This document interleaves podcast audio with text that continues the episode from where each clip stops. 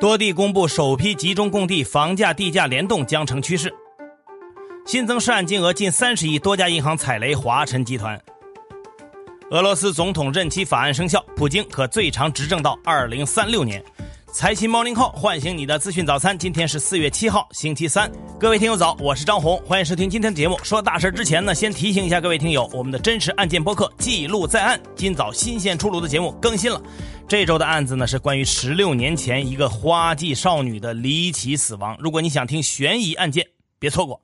好，来听昨夜今晨的头版大事件。最高人民检察院昨天召开会议，强调重大冤错案件的追责工作必须跟上，失职渎职、违法办案、存在法定重大过错的，必须严肃追责问责。各地检察机关要对二零一八年以来已经纠正的冤错案件进行全面的排查。下面来关注楼市。从上个月底开始呢，集中供地制度在一些重点城市陆续落地。截至四月五号，在二十二个重点城市中，已经有十二个城市公布了二零二一年首次集中供地的面积，共计三千九百六十三万平方米。这即将引发大量的资金流动。仅仅是广州和北京两个地方首次集中供地的土地竞拍底价就分别突破了九百亿和一千亿。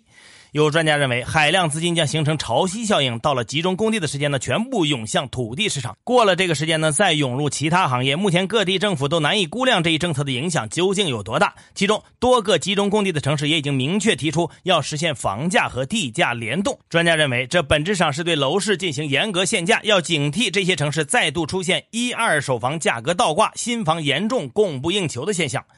接下来说说正在破产重组的华晨集团。华晨集团近日发布的公告显示，公司收到一项重大诉讼，绵阳市商业银行起诉绵阳华翔、绵阳华瑞和华晨集团，案由是金融借款合同纠纷，涉案金额超过六千万。工商信息显示，绵阳华翔和绵阳华瑞实际控制人都是辽宁省大连市国资委。华晨集团是辽宁省的国有企业，去年经营陷入困境，生产经营无力维持。去年十一月二十号，沈阳中院受理债权人申请，目前华晨集团正在破产重整。过程中，进入破产重整程序后，公司曾发布多个公告，披露多项大额诉讼或仲裁，涉案总金额接近三十亿，涉及到多家银行，包括绵阳市商业银行、哈尔滨银行、中国光大银行、复兴银行和乐山市商业银行。去年十一月十四号，华晨集团团曾公告称，已构成债务违约金额合计六十五亿，预期利息金额合计一点四四亿，但目前还不清楚新披露的案件所涉及金额是否包含在这六十五亿的债务违约金中。接下来再来关注影子银行。国际评级机构穆迪近日发布的有关中国影子银行的报告显示，随着经济的逐渐复苏，监管部门得以将重心转向金融风险，所以在去年底，影子银行资产扭转了此前的增长趋势。在监管部门的持续控制下，预计今年影子银行可能会进一步的萎缩。从具体数据来看，委托贷款和信托贷款去年底规模分别同比下降了三千亿和一点一万亿，而银行表外理财增长了四万亿。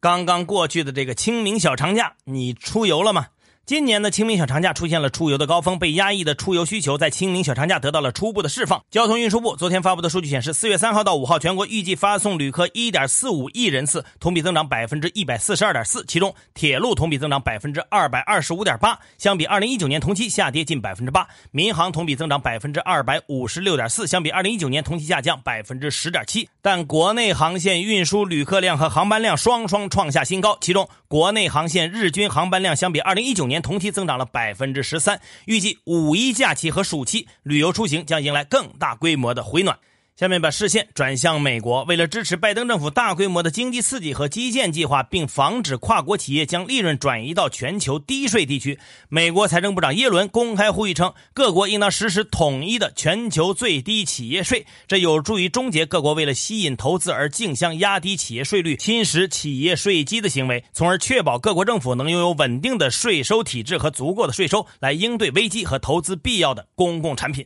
近年来呢，为了提高对资本和企业的吸引力，不少国家都争相下调了企业税率。国际货币基金组织称，在这场企业税税率的全球筑底竞争中，因为发展中国家对于企业税的税收更为依赖，他们比发达国家遭遇了更为严重的避税现象，这也间接削弱了他们承担公共开支的财政能力。而税率普遍下降的最大受益者，则是全球跨国巨头。下面是俄罗斯方面，当地时间四月五号呢，俄罗斯总统普京签署了一项关于总统任期的法律条令，规定俄罗斯有关选举和全民投票的立法应当跟去年七月通过的俄罗斯宪法修正案保持一致，也就是允许俄罗斯现任国家元首在本届总统任期届满后再继续连任两届。这意味着普京将有权在2024年完成本届任期后再次参选总统，并最长执政到2036年。到那年呢，83岁的普京也将超过斯大林，成为苏联、俄罗斯任期最长的领导人。同时呢，新宪法还对俄罗斯未来总统的任期施加了诸多限制。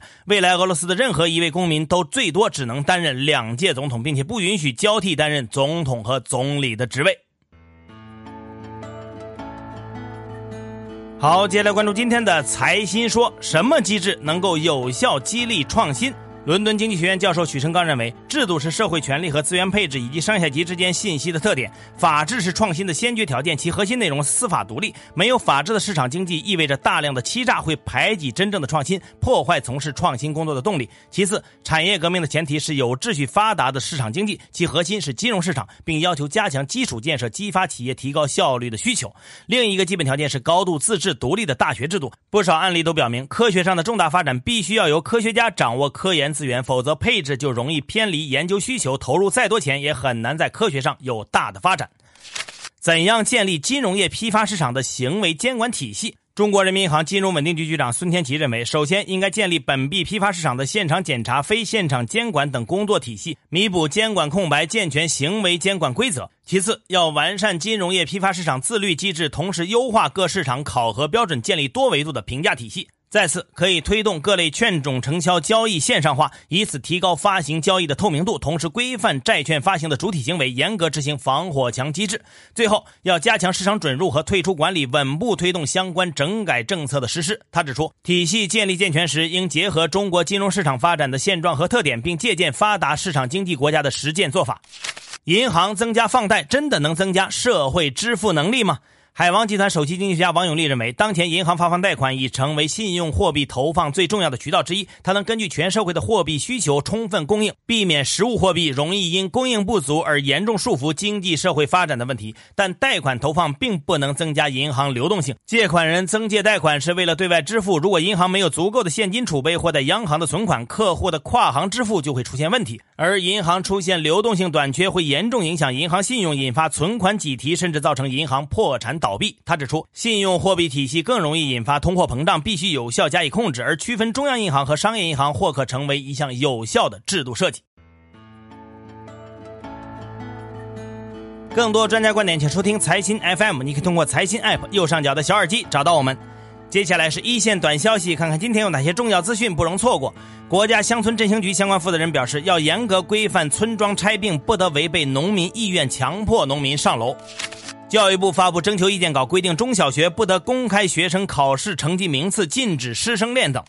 工信部昨天通报下架了六十款侵害用户权益 App，包括迅捷 PDF 转换器、计步赚钱、乐车帮等。第二轮第三批中央生态环境保护督查昨天起全面启动，八个督查组将对山西、辽宁、安徽等省区开展进驻督查。国新办发布《人类减贫的中国实践白皮书》。国家邮政局表示，将于本月正式启动快递过度包装专项治理。证监会昨天公布二十九条投行业务违规处罚罚单，涉及中山证券、中信建投证券、中金公司等多家券商和投行人员。中国物流与采购联合会发布数据，上月全球制造业采购经理人指数为百分之五十七点八，较上月上升了二点二个百分点。昨天，深交所主板与中小板正式合并，形成主板加创业板的格局，规模将超过二十万亿。吉林省应急管理厅原党委书记、厅长霍云成因严重违纪违法被双开。南大碎尸案家属昨天发布声明称，决定撤诉，并仍希望与南京大学沟通。宁夏吴忠市一中学教师失控砍伤师生六人，目前已被警方控制。叮咚买菜宣布完成七亿美元的 D 轮融资，将用于新区域拓展供应链投入及团队建设。当地时间五号，由贾跃亭创立的电动汽车公司 FF 在美国证监会正式提交上市文件，最快或将于下月登陆纳斯达克。得物 App 昨天回应称，二十多款高价球鞋已下架，相关卖家已被封禁。文件显示，携程已通过港交所上市聆讯。国际货币基金组织发布世界经济展望报告，预计今年全球经济将增长百分之六，中国经济将增长百分之八点四。数据显示，清明档电影总票房为八点二一亿，创历史新高。据日媒报道，日本国内近十万人因疫情被解雇，人数主要集中在餐饮业、住宿业和制造业。英国首相约翰逊宣布，英格兰下周将启动第二阶段解禁，非必要商店可以重新营业，餐厅和酒吧将恢复室外用餐。欧盟批准法航援助新方案，法国政府可向法国航空公司最高注资四十亿欧元。泰国高等教育与科研创新部前天与多家合作单位签署协议，共同研发制造泰国第一颗自主制造卫星，并预计二零二三年发射。格鲁吉亚总理府昨天证实，格总理加里巴什维利新冠病毒检测结果呈阳性。外交部发言人表示，中韩将协商建立健康码互认机制。当地时间六号上午，苏伊士运河因船舶事故再次停航四小时。业内人士分析，亚欧航线脱班的情况或将加剧。接下来是国际资本市场，美股三大股指集体下跌，道指跌百分之零点二九，报收于三万三千四百三十点二四点；纳指跌百分之零点零五，标普外指数跌百分之零点一零。热门中概股多数上涨，连带科技上市首日暴涨百分之八百七十五，跟谁学涨百分之十三点八七，途牛涨百分之十点二九，爱奇艺涨百分之九点九五，魔线跌百分之二十四点八五，务农网跌百分之十点零九。再来看今天的财新理财日历。随着秋冬疫情基本结束，消费需求释放，国内服务业景气度迅速恢复，就业明显改善。上月财新中国服务业 PMI 回升二点八个百分点至百分之五十四点三，且服务业就业指数重回扩张区间。最后呢，仍然是我们的互动时间。今天我们的话题是集中供地制度已经在多个重点城市落地。各位听友，你觉得此项制度能实现房价和地价联动吗？还会产生哪些其他的影响呢？欢迎关注财新视听的公众号，找到今天的节目推文，在下方评论你的观点。好，以上消息来自于我们财新网，还有新华社。各位安心上班，好好挣钱。明天财新 Morning Call 依然准时上线，唤醒你的资讯早餐。